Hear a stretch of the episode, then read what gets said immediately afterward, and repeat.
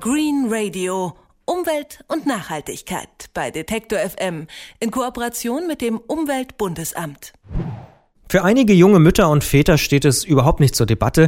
Das Essen für den Nachwuchs, das muss bio sein. Auch andere Gesundheitsbewusste greifen in den letzten Jahren lieber mal zum ökologisch produzierten Apfel als zu dem aus konventioneller Landwirtschaft. Die gestiegene Nachfrage zeigt sich auch in den Supermärkten, in deren Regalen immer mehr Bioware angeboten wird. Viele dieser Produkte kommen aus Italien, Rumänien oder von noch weiter her. Woran liegt das? Das frage ich in unserer Serie Green Radio. Meine Kollegin Insa Vandenberg, ich sage schönen guten Tag. Hallo, Christian. Angebot und Nachfrage nach Bio-Lebensmitteln, wenn man sich das so anschaut, passt das noch zusammen? Nicht so ganz. Natürlich kommt der Handel dem Wunsch des Verbrauchers nach und bietet viel Bio an. Aber diese Nachfrage wird gestillt durch Importe aus dem Ausland und zwar zu fast 50 Prozent. Klar, es gibt Produkte wie Bananen, Kakao, Gewürze, auch Soja. Das wächst hier einfach gar nicht. Das muss man einführen. Aber tatsächlich werden auch Äpfel, Möhren, Milch importiert. Dabei könnte man das auch hier erzeugen. Was ist der Grund dafür? Woran liegt das, dass das nicht gemacht wird?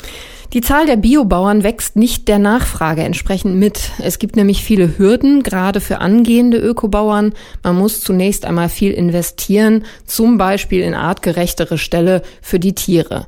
Dann muss man die zwei Jahre Umstellungszeit schaffen, nach der die Ware erst als Bio verkauft werden darf.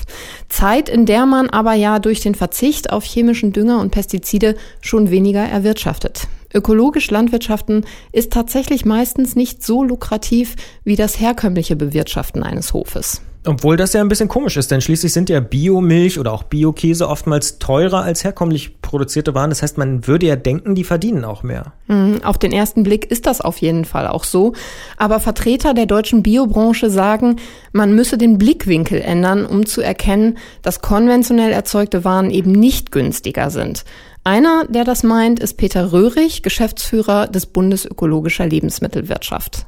Was es braucht, sind Preise, die die Wahrheit sprechen. Wenn wir ein vermeintlich billiges Produkt einkaufen, dann erkaufen wir uns das ja mit Kosten, die uns nicht direkt am Produkt entstehen, sondern die so an unseren Gemeingütern entstehen, entweder durch das Leid der Tiere, die nicht artgerecht gehalten werden, sei es auch, dass zu viel Dünger auf zu wenig Fläche ausgebracht wird in der konventionellen Landwirtschaft, dass das Grundwasser verunreinigt wird, was dann wieder teuer aufbereitet werden muss oder wo dann lange Leitungen gebaut werden, um zu sauberem Trinkwasser wieder zu kommen. All diese Kosten verursachen Bioprodukte nicht. Und wenn wir all die Nebenkosten mit hineinrechnen würden in ein konventionelles Produkt, wären Bioprodukte gar nicht mehr teurer als konventionelle. Das sagt Peter Röhrig vom Bund Ökologischer Lebensmittelwirtschaft. Bisher werden übrigens knapp sechs Prozent der landwirtschaftlichen Flächen ökologisch bewirtschaftet. Das könnte auf lange Sicht aber mehr werden, denn das Interesse am Ökoanbau ist trotz der Hürden auch bei den bislang konventionell arbeitenden Landwirten da. Woran fehlt es denn den angehenden Biobauern? Also wie könnte man den Bioanbau vielleicht auch fördern in Deutschland? Es muss letztlich wirtschaftlich attraktiv sein, Geld bringen. Wolfram Dienel, Experte für ökologischen Landbau beim Deutschen Bauernverband, fasst es zusammen. Es gibt eigentlich drei wichtige Schritte, die wir immer fordern. Das erste ist, dass wir tatsächlich auch nochmal deutlich einen Big Bang in der Forschung bräuchten für Öko. Es muss was tatsächlich auch nochmal getan werden für die Produktivität des Ökolandbaus. Das heißt, dass wir auch ein bisschen mehr Erträge von der Fläche nochmal runterholen könnten. Feld 2 ist, dass wir ganz klar eine verlässliche Honorierung der ökologischen Leistung des Ökolandbaus brauchen. Wir haben ja eine Öko-Umstellung, noch eine sogenannte Öko-Beibehaltungsprämie, die wird gezahlt über EU-Töpfe, über Töpfe der Bundesregierung, aber auch der Länder. Und wir haben es in den letzten zehn Jahren immer wieder erlebt, dass Bundesländer, wenn es finanziell ein bisschen knapp wird, gerne diese Prämie streichen, einstellen eine Weile. Und das hat sehr, sehr stark verunsichert Landwirte, ob man sich auf Öko-Landbauförderung verlassen kann. Im Augenblick wird es in allen Bundesländern umgesetzt. Insofern ist die Sache im Augenblick, sagen wir mal, erstmal gelöst.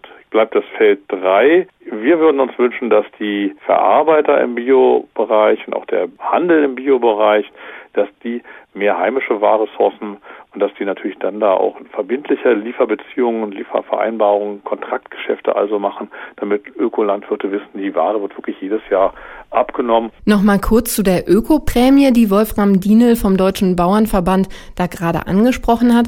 Diese Prämie wird gezahlt, weil Biobauern umweltverträglich wirtschaften, das Trinkwasser schützen und die Artenvielfalt erhalten. Dafür arbeiten sie viel, ernten aber wenig. Um das auszugleichen, zahlen die Bundesländer eine Prämie je nach Land unterschiedlich hoch. Und auch unterschiedlich, je nachdem, ob auf der Fläche Obst oder Gemüse angebaut wird oder ob es Ackerland ist. Um mal eine Vorstellung zu bekommen, für einen Hektar Acker bzw. Grünland kriegt ein Biobauer in Deutschland in diesem Jahr zwischen 144 und 280 Euro, am wenigsten im Saarland, am meisten in Thüringen. Die Politik versucht zum Beispiel mit einer Prämie den ökologischen Landbau noch weiter nach vorne zu bringen, denn obwohl die Nachfrage nach Bioessen gehörig steigt, steigt die Zahl der Biobauern kaum. Das hat uns meine Kollegin Insa Vandenberg in der Serie Green Radio aufgeschlüsselt. Ich sage an dieser Stelle Danke, Insa. Sehr gerne. Und die Frage ist, wann hast du dein letztes Bioprodukt gegessen? Hm, heute Morgen. Was war's? Es war so komisches Müsli. Komisches Biomüsli. Vielen Dank, Insa. Gerne. Green Radio Umwelt und Nachhaltigkeit bei Detektor FM in Kooperation mit dem Umweltbundesamt.